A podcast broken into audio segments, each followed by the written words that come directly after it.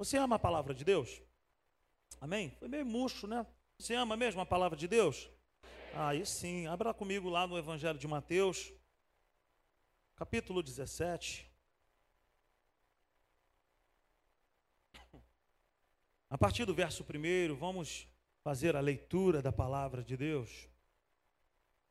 Quantos acharam aí, digam amém? Quem não achou, diga ai de mim. Falaram baixinho, mas falaram, ai de mim. Se você ainda não achou, acompanha na telinha aí. Está escrito assim, Mateus 17, a partir do verso 1. Seis dias depois, Jesus tomou consigo Pedro, Tiago e João, irmão de Tiago, e os levou em particular a um alto monte. Ali ele foi transfigurado diante deles. Sua face brilhou como o sol, e as suas roupas se tornaram brancas como a luz. Naquele mesmo momento apareceram diante deles Moisés e Elias conversando com Jesus. Então, Pedro disse a Jesus: Senhor, é bom estarmos aqui. Se quiseres, farei três tendas: uma para ti, uma para Moisés e outra para Elias. Enquanto ele ainda estava falando, uma nuvem resplandecente os envolveu. E dela saiu uma voz que dizia: Este é o meu filho amado, em quem me agrado ouçam-no. Ouvindo isso, os discípulos prostraram-se com o rosto em terra e ficaram aterrorizados. Mas Jesus se aproximou, tocou neles e disse: Levantem-se, não tenham medo. E erguendo eles os olhos, não viram mais ninguém a não ser Jesus. Enquanto desciam do monte, Jesus lhes ordenou: Não contem a ninguém o que vocês viram até que o filho do homem tenha sido ressuscitado dos mortos. Amém? Essa é a palavra, esse é o texto para uma nova série de mensagens que nós vamos dar início hoje, que se chama Chamados para Fora. Diga comigo, chamados para fora. Na realidade, esse é o nome da igreja. Igreja, eclésia, chamados para fora. Essa é, essa é a identidade da igreja. Esse é o motivo do Senhor ter colocado, semeado a igreja aqui. Não somente a simples igreja, mas o corpo de Cristo espalhado por aí. Eu gosto de dizer que a igreja ela é como uma semente. Ela é semeada pequenina, mas ela multiplica, ela cresce. Ela alcança pessoas. Então, Chamados para fora é o tema dessa nova série de mensagens. E talvez você esteja assim, cara, não tem nada a ver a leitura com o tema. Mas fica comigo aí que você vai entender. Eu queria dizer o seguinte para nós: que, que experiência tremenda esses discípulos tiveram. Para mim, é uma das maiores experiências bíblicas. Você conhece alguém que já tenha tido uma experiência como essa? Eu não conheço. Conhece alguém, Thales, que tenha tido uma experiência como essa? Eu não conheço. Eu já fui no monte. Eu nunca vi um graveto. Tem gente que eu, eu fico. Às vezes eu fico assim, tem gente que fala, eu fui no monte lá de Raiz da Serra. Eu acho que a pessoa fala que é do Raiz, do que fala que é no monte de Raiz da Serra, para ninguém lá conferir. Eu fui no monte de Raiz da Serra pegou fogo no mato. Eu falo, gente, eu nunca vi um graveto pegar fogo. E as pessoas falam, eu vi isso no monte, nunca vi. Eu também não vou ao monte para ver fogo, eu vou no monte para orar, quando vou. Mas essa experiência que esses discípulos tiveram foi tremenda, tremenda demais. Sabe, a primeira coisa que a gente precisa entender aqui com essa experiência da transfiguração do Senhor Jesus é que o céu queria revelar para eles a revelação da glória de Jesus, ou seja, o Cristo glorificado foi só uma palhinha.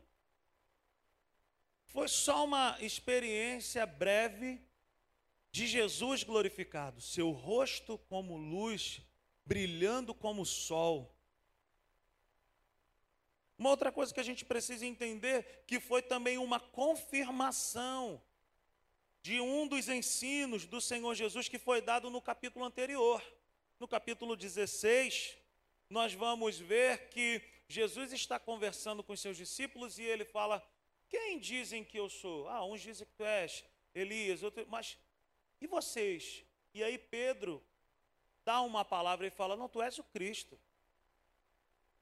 Tu és o Cristo. E aí, para Pedro, Jesus vira e fala assim: Olha, não foi carne nem sangue quem te revelou, mas foi meu Pai que está no céu. Então, a igreja, ela está fundamentada nessa revelação que saiu da boca de Pedro, de que Jesus é mesmo o Cristo, o ungido, o Messias prometido. Então, é uma, uma terceira coisa que a gente precisa entender o porquê dessa transfiguração, que foi uma experiência para consolar também os discípulos que havia sido que eles haviam sido relembrados da morte e do sofrimento do Senhor Jesus. Então essa transfiguração ela não, ela não aconteceu simplesmente, ah, o Jesus ficou brilhoso. Não foi simplesmente para isso. É porque para o coração dos discípulos haviam essas situações que precisavam ser confirmadas dentro dele, deles. Eles precisavam saber que Jesus, de fato, era o Filho de Deus, cheio de glória. Eles precisavam também saber, sabe, que Jesus, de fato, iria morrer, mas que iria ressuscitar. Eles precisavam saber também que Jesus é o ungido de Deus que Jesus é mesmo a promessa, que Jesus é o Filho de Deus. Que experiência que eles tiveram. Que coisa tremenda que esses três discípulos tiveram. Uma experiência poderosa, uma aparição de duas pessoas, de dois personagens, de duas dispensações, dois líderes, duas vozes marcantes para o povo de Israel. Não foram qualquer pessoas que, que apareceram para eles. Gente, foi Moisés e foi Elias. Eles apareceram lá. E eles estavam batendo papo com Jesus. E Pedro, Tiago e João estavam ali, contemplando aquilo. Agora, por que Moisés? Por que Elias? Por que, que não, foram, não foram outras pessoas importantes? Existe uma explicação para isso. Moisés e Elias, eles são figuras notórias para a nossa fé, para a fé do povo de Deus. Cada um deles representava um tempo de liderança sobre Israel. Um cumprimento de tempo, nós chamamos de dispensação. Moisés e Elias, eles representam para nós um cumprimento de uma etapa, um cumprimento de um tempo. Então Moisés representa para o povo de Israel um libertador.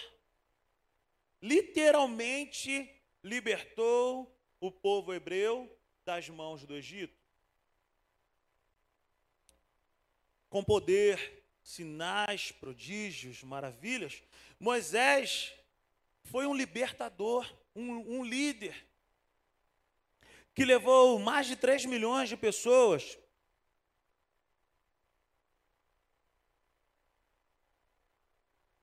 Não era qualquer pessoa. Moisés também representa a lei. Moisés representa os mandamentos. Foi para Moisés que foi dado os mandamentos. Que foi dado toda a lei, as ordenanças da lei. Foi para Moisés que foi dado isso, sabe, a regra a organização da sociedade daquela época. Foi dada para Moisés. Era uma pessoa muito importante. Era uma pessoa a ser ouvida, ouvido constantemente. Elias representava os profetas. Nem viu a morte, diz a Bíblia. Deu uma palavra e parou, não choveu desafiou outros profetas um desafio do fogo e ele venceu. Então, que conversa era essa, Igor? Você imagina isso? Pedro, Tiago, João, já seria uma resenha maravilhosa. Agora tu imagina, na mesma resenha, Moisés, Elias e Jesus. Cara, que conversa. Tu gostaria de estar nessa conversa aí? Quem gostaria de estar nessa conversa aí? Que isso? Quando, eu, quando nós chegarmos lá no céu, eu vou perguntar: vem cá, qual foi? O que, que vocês estavam falando ali? Mas a Bíblia fala qual era o assunto. Nós vamos ver isso aqui. Então, mas qual, qual era o propósito, sabe? Qual era o propósito desses dois personagens aparecerem ali? Lucas, no capítulo 9, esse é um texto apócrifo. Ele é repetido em outras nos outros evangelhos. Lucas, no capítulo 9, no verso 30 e no verso 31, Mateus não fala isso, mas Lucas fala. Lucas capítulo 9, versículo 30 e versículo 31, está escrito assim: é esse mesmo contexto, é a mesma conversa. Versículo 30: Surgiram dois homens que começaram a conversar com Jesus. Eram Moisés e Elias. Apareceram em glorioso esplendor e falavam sobre a partida de Jesus, que estava para se cumprir em Jerusalém. Então, qual foi o teor da conversa? O que, que eles estavam conversando ali? Qual era o papo? O que, que estava acontecendo ali naquela conversa? Moisés e Elias estavam ali falando a respeito do que estava por vir para Jesus. A conversa era ela, era essa, ó, tá chegando o tempo, hein? Você vai partir e vai ser assim, assim, assim, assim. Eles estavam então confirmando para Jesus que tipo de morte Jesus teria. E eles estavam dizendo o seguinte: que os discípulos precisavam entender esse tipo de coisa. Então guarde isso com você, a conversa era essa. Eles precisavam saber que Jesus teria aquele tipo de morte, Genice. Uma outra coisa, essa conversa é de suma importância para nós porque aqui fica bem entendido que acima de todo nome importante que possa existir, o nome de Jesus é o nome que está acima de todo nome. Veja, o texto vai dizer que uma voz é ouvida do céu, e a voz dizia: Este é o meu filho amado, a ele ouvir. O que, que Deus está falando? O que, que Deus está dizendo? Deus está dizendo o seguinte: olha, Moisés foi muito importante, Elias também foi muito importante, mas agora, ouçam o que o meu filho tem a dizer, porque o que ele tem a dizer é o que eu estou dizendo. Eu me agrado nele ele é a representação da minha pessoa aí na terra. Então veja bem, Moisés, uma bênção, Elias, outra bênção, mas Jesus acima. Jesus acima, ou seja, uma reunião tremenda. Nessa reunião estavam sentados à mesa a lei, os profetas e a graça a lei, os profetas e a graça. E o pai fala: ouçam a graça aí, ó. Ele é o meu filho amado. A ele ouvir. A ele ouvir. E uma coisa que é tremendo: a voz que é ouvida do céu, em nenhum momento se refere a Moisés e a Elias, não estou descartando a importância desses homens, mas eles não foram chamados de filho. Jesus foi chamado de filho. Jesus é demais. Então, acima da lei, acima dos profetas, Jesus está. Em uma reunião, eles se encontraram ali, então, a lei, os profetas e a graça, mas o Pai diz: a esse ouvir meu filho, a graça ao ouvir, a Jesus ouvir. Os discípulos precisavam entender isso. eu e você sempre vamos precisar recorrer à graça de Deus, ao favor imerecido de Deus. É a maneira que Deus me ama, é a maneira que Deus te ama. A graça, o favor imerecido. Agora, preste atenção. Por que, que foi Pedro, Tiago e João? Nós acabamos de falar os, os porquês que foi Moisés e Elias. Mas agora, por que Pedro, Tiago e João? Por que esses três discípulos estavam com Jesus? A gente precisa relembrar que Pedro, Tiago e João eram os discípulos que mais tinham proximidade com o Mestre. Tinha doze, três caminhavam com ele bem próximo. Pedro, Tiago e João. Era comum que os três acompanhassem o Mestre. Nós vamos ver aqui uma experiência tremenda que eles três estavam a ressurreição da filha de Jairo. Jesus vai orar pela filha de Jairo. Quem estava com Jesus?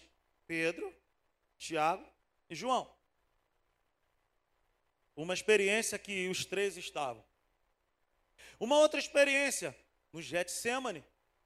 Quem estava com o mestre? Pedro, Tiago e João. E agora, uma outra, uma outra experiência, o Monte da Transfiguração. Quem estava com ele, diga comigo. No barquinho, Pedro, Tiago. O início do ministério deles, quem foram os primeiros a serem chamados? Pedro. Estavam no barquinho. Veja bem, por que eu e os três? Preste atenção no que eu quero te falar. Pedro, Tiago e João, eles nos representam como igreja, como corpo de Cristo. Eles são os discípulos que tipificam eu e você. Eles são exatamente a representação do povo de Deus, a igreja. Gente que precisava ser transformada. Gente imperfeita, mas que foi chamada. A igreja, queridos, não é um lugar de gente perfeita, é um lugar de gente transformada. A igreja não é um lugar onde nós encontramos só gente perfeita. Eu sempre digo, quando você abrir aquela porta ali, tu vai dar de cara comigo. Eu não sou perfeito. Minha família não é perfeita. Porque Deus não chama ninguém perfeito. Ele só chama imperfeito. Ele só chama doido. Gente torta. Mas ele vai endireitando. Na visão de Jesus, ele chama de um jeito porque ele já vê o resultado final. Quando ele chama, tá tudo quebrado, mas ele vê consertado. Então, veja bem, esses três imperfeitos estavam juntos do Mestre, vivendo muitos sinais. Pedro, super truculento, cortou a orelha de uma pessoa. Era sempre o primeiro a falar. Se desse, se desse uma oportunidade, ele falava. Se não tivesse oportunidade, ele falava também. Sempre falante. Falava na hora errada. Truculento. Tiago e João, os irmãos de Boanerges, filhos do trovão. Mestre, tem um pessoal que está falando daí da tua palavra, mas eles não andam com a gente não. Se tu quiser, a gente manda fogo lá neles. Gente que queria mandar fogo nos outros. Então, que trio que trio? Um arrancava a orelha e os outros dois mandavam fogo. Discípulo do Pablo Escobar, gente. Arranca a orelha e manda fogo. Gente, Jesus chamou esse tipo de pessoas para caminhar com eles. Por quê? Porque eles tipificam eu e você. Gente imperfeita.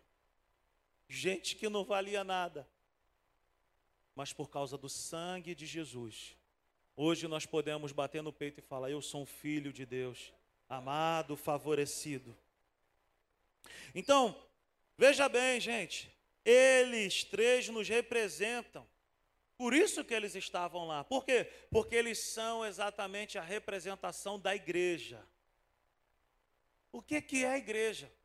É porta aberta, gente imperfeita, que às vezes se bica, se chama de irmão, se abraça, marca gabinete, resolve a situação, a porta fecha, entra outro problema. Igreja. Mas tem uma coisa que nos difere. Nós podemos dizer que somos filhos de Deus. Nós temos entre nós o perdão de Cristo. Nós nos perdoamos, nós choramos. Uma opção de homem barbado se abraça. Cara, me perdoa. Gente imperfeita. E é de gente imperfeita, transformada, que a sociedade está esperando aí fora. As pessoas estão cansadas de gente que parece ser perfeita, anunciando a Cristo. Não existe gente perfeita. As pessoas estão esperando gente como eu e você, que temos problemas, mas que tem uma experiência de estar sendo transformado todos os dias e assim se amostrar para as outras pessoas. Quem está entendendo essa mensagem nessa noite? Então veja bem, Jesus andou com eles, os levou para perto dele, mesmo eles sendo imperfeitos. Por quê, gente? Para enviá-los para fora. Deus não me chamou e Deus não te chamou para simplesmente ficarmos aqui dentro da igreja. Mas Deus me chamou e Deus te chamou para fora. Para revelarmos o Cristo lá fora. para enviá-los para fora, para transformar também os de fora. Você está entendendo isso? Diga amém. Preste atenção, a igreja precisa dessa consciência. A igreja, a eclésia, os chamados para fora, não pode pensar somente no domingo ou na quarta. Se a nossa mentalidade for uma mentalidade de viver uma vida com Deus apenas de dois dias, nós somos tremendos religiosos. E Deus não nos chamou para sermos religiosos. Deus nos chamou para sermos filhos. Deus nos chamou para sermos luz do mundo. Então nós precisamos tirar de dentro de nós essa consciência de que Cara, fui domingo, fui quarta, bati meu cartão, acabou. Não, Deus não nos tem chamado para sermos apenas frequentadores de templo. Deus tem chamado a mim e a você para sermos discípulos, filhos que manifestam a glória de Deus lá fora, pequenos cristos que na escola, na faculdade, no trabalho, no clube, as pessoas vão ver em mim e em você o Cristo revelado. A igreja, então, ela precisa tirar essa questão. Eu não estou dizendo, seja maduro nessa noite, eu não estou dizendo que nós não vamos mais congregar. Eu sou apaixonado pela igreja local, vocês sabem disso. Eu sou apaixonado pela igreja, gente. Eu, não, eu nem, nem faço muita questão de ser chamado para pregar fora. Eu amo, eu amo isso aqui, cara. Eu amo a simples igreja. Não precisa me chamar. Eu amo esse lugar, eu amo vocês. Para mim, gente, eu, eu, eu quero estar aqui. Mas a minha consciência, a tua consciência, a nossa cabeça não pode ser uma cabeça apenas de frequentar a igreja. Nós precisamos ser a igreja. Nós precisamos não apenas falar, conhecer a Cristo, mas de levar o Cristo. Por que, que eu estou falando isso? Porque é, reuniões e mover não sustentam ninguém. Quantos retiros de carnaval você já foi? de jovens, de homens, de mulheres, de crianças, do vovô, da vovó. Nós não podemos ter uma consciência ou uma vida espiritual que se baseia apenas em momentos, em horas, minutos. Nós precisamos urgentemente ter uma consciência do nosso chamado, da nossa vocação como igreja. Para que que Deus nos chamou? Por que que Deus nos chamou? Será que Deus me chamou para apenas nas quartas-feiras e domingos estar aqui por duas horas cantando louvor e ministrando a palavra? Não. Deus tem me chamado e Deus tem te chamado para ser uma expressão de Cristo por onde você for andar. Que o nosso falar seja como falar dele. Que o nosso levantar das mãos seja como dele. Que nós não venhamos a ser reconhecidos apenas pelas nossas roupas, mas que nós venhamos a ser reconhecidos como os discípulos mesmo de Jesus sem precisar falar muito. Que a tua mão seja a mão que cure alguém. Que a tua palavra seja a palavra que liberte alguém. Porque é para isso que a igreja foi plantada na terra. E se a gente não entender isso, querido, a gente vai ficar aqui só animando uma plateia. Mas Deus está te chamando para você ser o engenheiro de Jesus por onde você for. Deus está te chamando para você ser o oficial militar, aonde você estiver. Deus está te chamando, Alan, para ser o crossfiteiro melhor do nosso boxe ali, para a glória de Deus e levando a Cristo para muitas pessoas. Deus está chamando pessoas como eu e você, gente imperfeita, mas que ama Cristo e que leva Jesus para os outros. Nós não podemos nos apaixonar por duas horas e nos esquecer do Deus que habita em nós 24 horas. Veja bem, Mateus capítulo 17, verso 4, Pedro, o nosso amigo Pedro, ele abre a boca e fala: Senhor, é bom estarmos aqui. Sempre ele. Jogou logo uma pérola, lançou logo uma palavra. Qual era, qual era a intenção dele? Jesus, aqui é bom demais. Vamos fazer o seguinte: vamos fazer uma tenda, não precisa nem para gente. Eu, Tiago e João, a gente fica aqui. A gente esquece até os outros irmãos lá. Mas aqui tá bom demais. Olha isso, vamos fazer a tenda. Uma para você, uma para Moisés e uma para Elias. Jesus não dá nem bola para essa conversa de Pedro. Pedro estava apaixonado pelo mover. Enquanto Deus está dizendo para ele o seguinte: existem muitas coisas esperando você lá debaixo da montanha. Existem muitas pessoas que estão esperando lá debaixo da montanha. Não seja uma pessoa apaixonada pelo domingo, seja alguém que revolucione a tua segunda-feira. Não seja alguém apaixonado por duas horas, mas viva intensamente o Evangelho de Cristo, que é o poder de Deus para transformar alguém.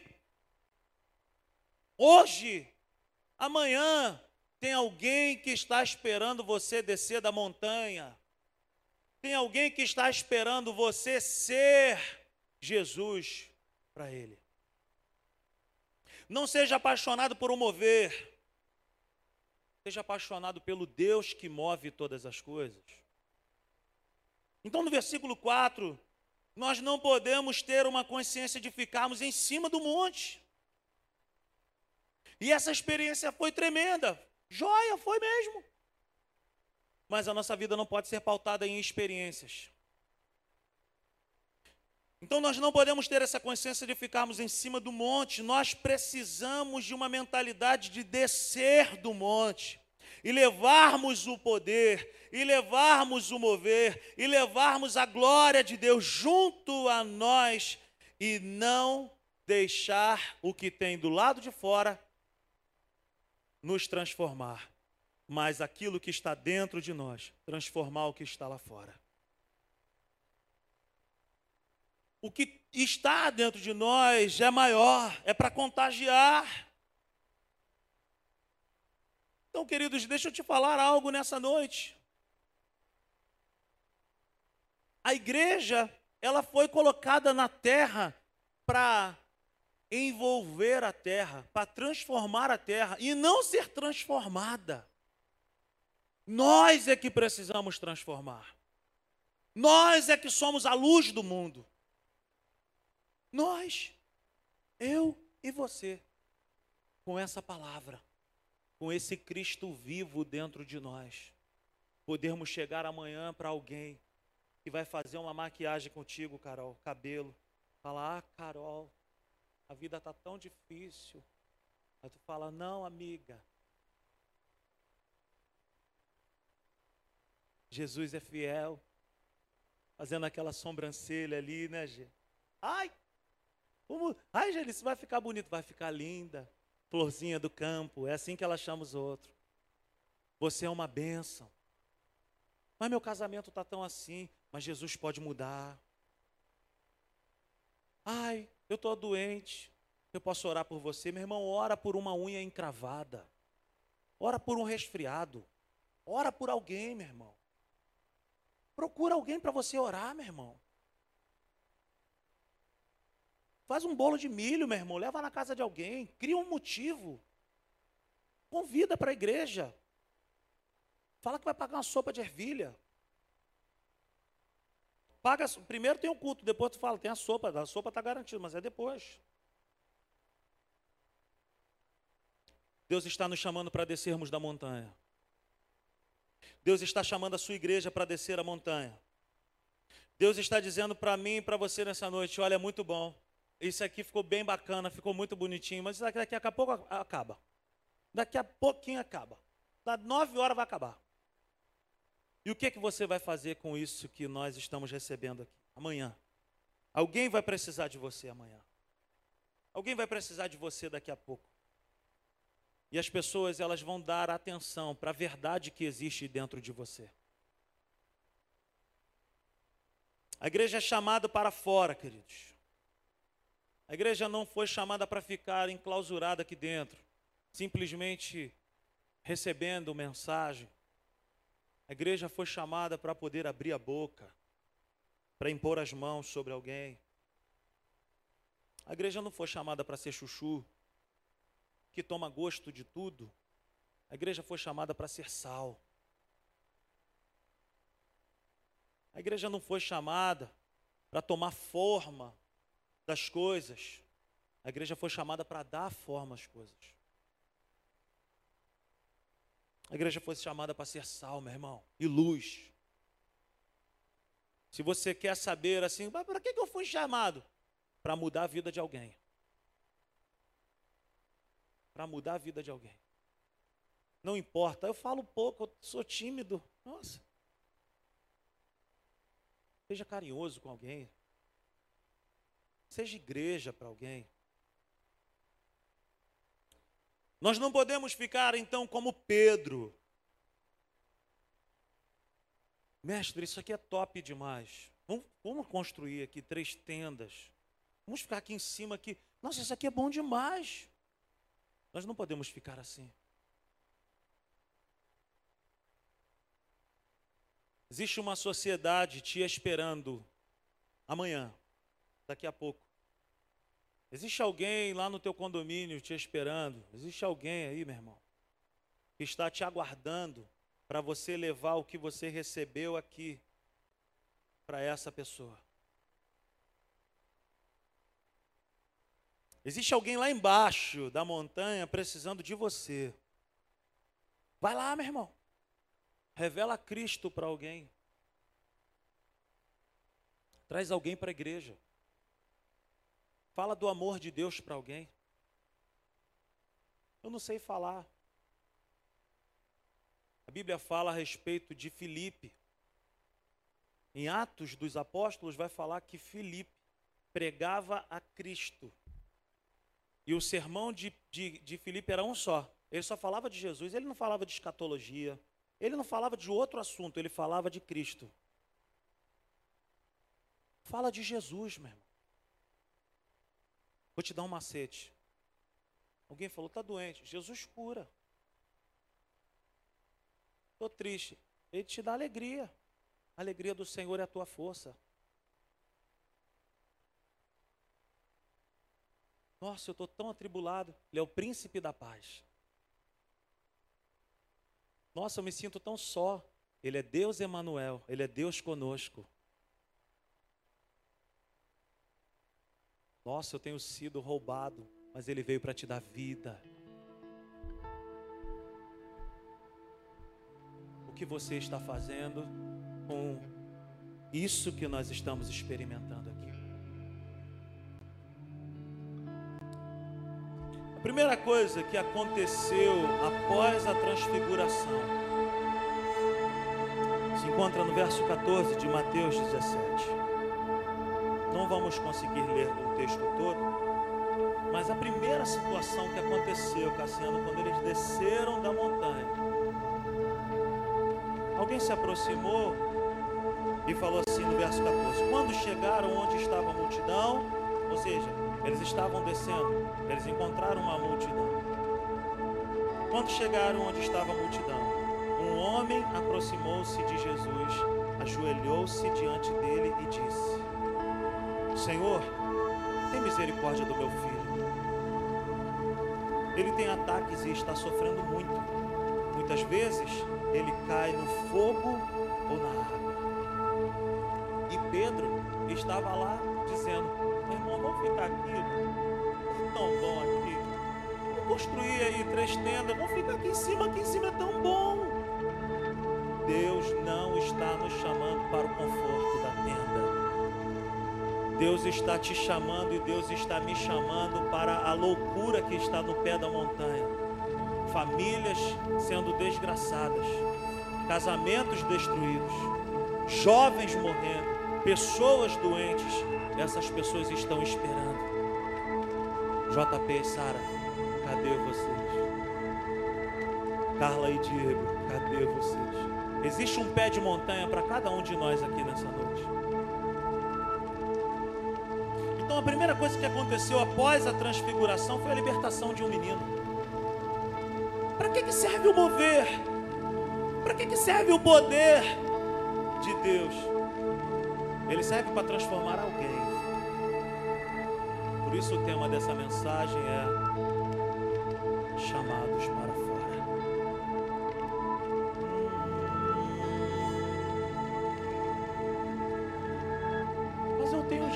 já, já, tenho idade. Eu sou muito novo. Querido, Deus está te chamando do jeitinho que você é. Atenda a voz do Espírito nessa noite mover é bom? É. É legal. Mas valorize o pé da montanha. O que isso tem a ver conosco? Jesus continuou, Jesus continuou a sua missão. Apareceu transfigurado, brilhou como o sol, mas ele não ficou também dizendo: Nossa, olha só, olha minha roupa, olha aqui o que aconteceu comigo. Eu não vou descer nada, vou ficar aqui. Não, ele desceu ele desceu, eu desço também. Quando ele sobe, nós devemos estar. Então Jesus continuou a sua missão e os seus discípulos aprenderam que a continuidade, a constância é muito melhor e mais poderosa do que apenas uma experiência. A experiência que Deus pode te dar hoje aqui não se compara com a experiência que Deus pode continuar te dando.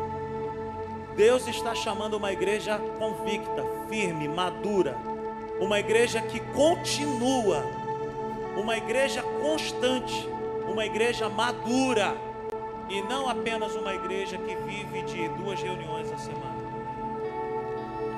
Pega aquele 342 amanhã, meu irmão.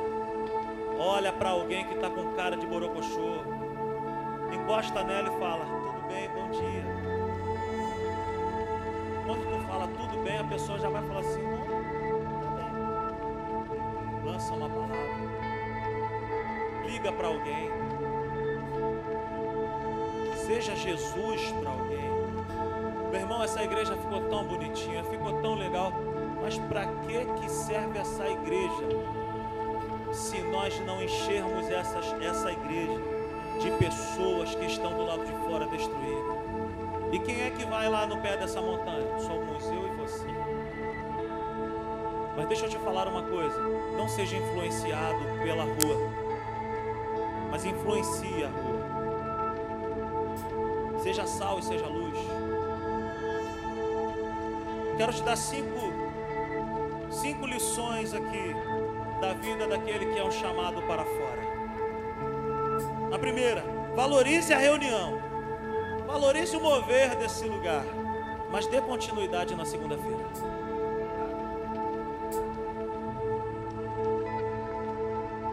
Valorize a reunião, mas dê continuidade na segunda-feira. Segunda coisa, entenda que Jesus te chamou para fazer algo e ser algo para Ele, para alguém. Talvez você vai ser a Bíblia aberta para alguém. Entenda que você foi chamado especificamente para uma coisa: servir a Jesus e ser como Ele nessa terra. Abra a tua boca para alguém, meu irmão. Terceira coisa, quais são as lições que você vai levar consigo após essa reunião de hoje aqui? O que você vai ser amanhã?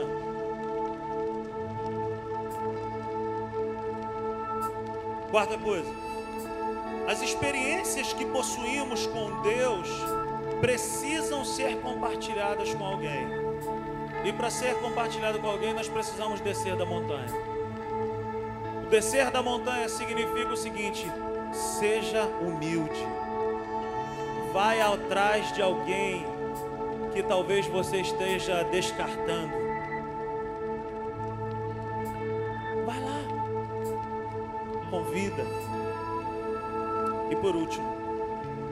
Viva apenas de um mover, mas viva movido por Deus e o seu Espírito Santo. Fica de pé nessa noite. Diga para essa pessoa que está ao seu lado assim: todos os dias é dia de viver algo diferente. Todos os dias é o dia de sermos Jesus para alguém. Aleluia, aleluia. Você pode aplaudir o Senhor nessa noite.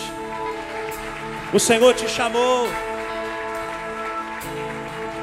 O Senhor tem chamado a sua igreja para revolucionar um pedaço dessa terra. Aleluia.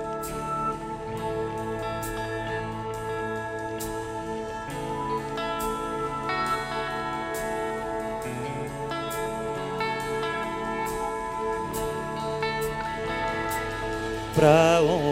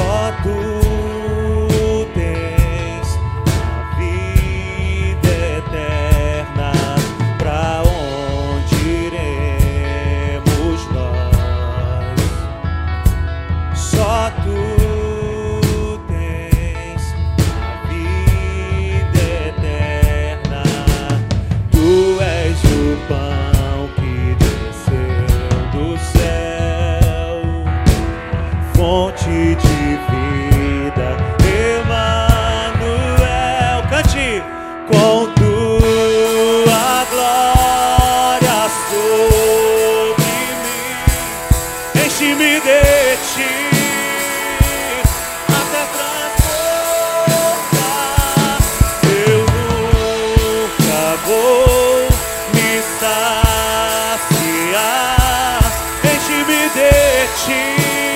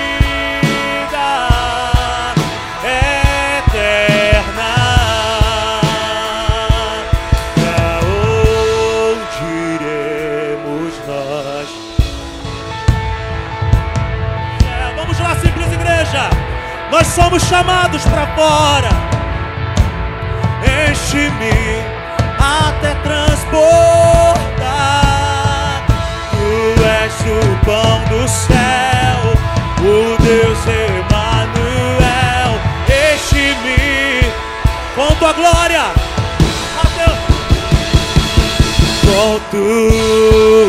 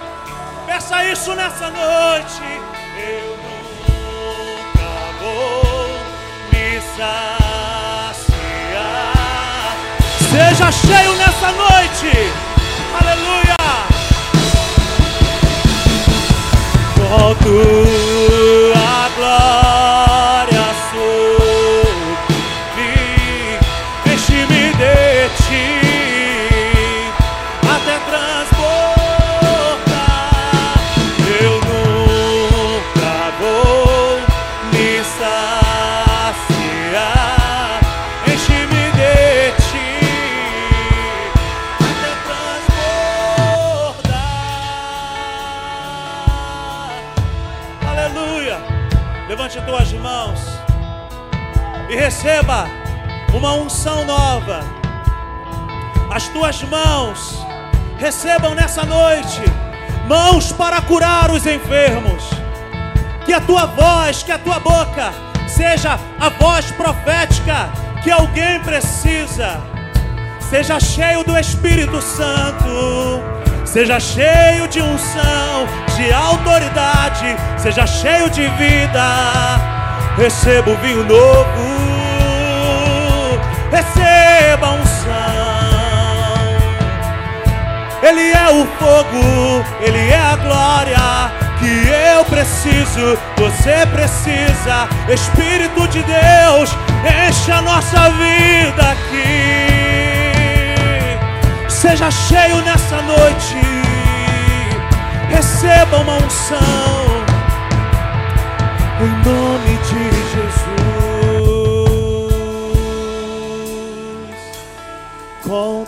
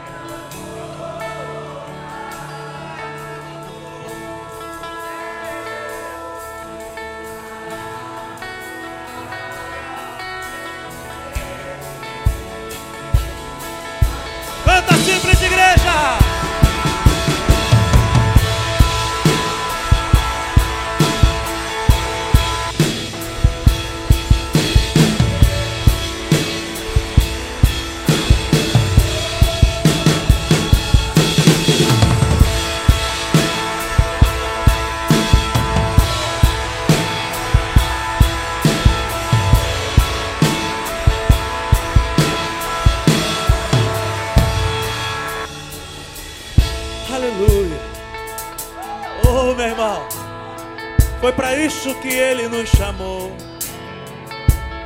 Foi para isso que ele nos chamou. Seja Cristo para alguém. Seja Jesus para alguém. Chamado para fora. Chamado para fora. É assim que Deus nos vê. Eu preciso encerrar, meu. Que a graça do Senhor Jesus o amor de Deus o Pai, a comunhão, a consolação do Espírito Santo seja sobre a nossa vida. Aleluia. Que o Senhor te abençoe. Que o Senhor vai adiante de, vá adiante de ti, quebrando, desfazendo todo laço, todo embaraço. Que o Senhor te encha do Espírito Santo e que você seja como uma bomba atômica no inferno. Que você seja uma bênção para quem estiver perto de você. Sê tu uma bênção. Aleluia. Que o Senhor te abençoe. Vá em paz. Uma noite maravilhosa, uma semana maravilhosa. Que o Senhor te abençoe em nome de Jesus.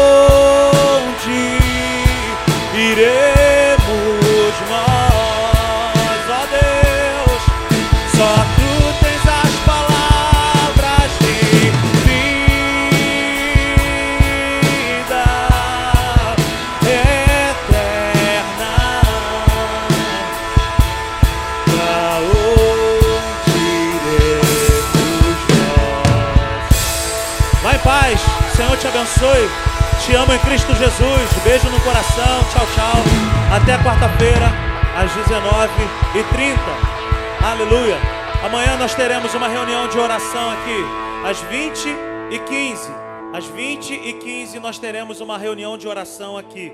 Se você tem fogo no teu coração para orar por um despertamento, venha estar conosco aqui. Os visitantes, por favor, passem lá na nossa mesa.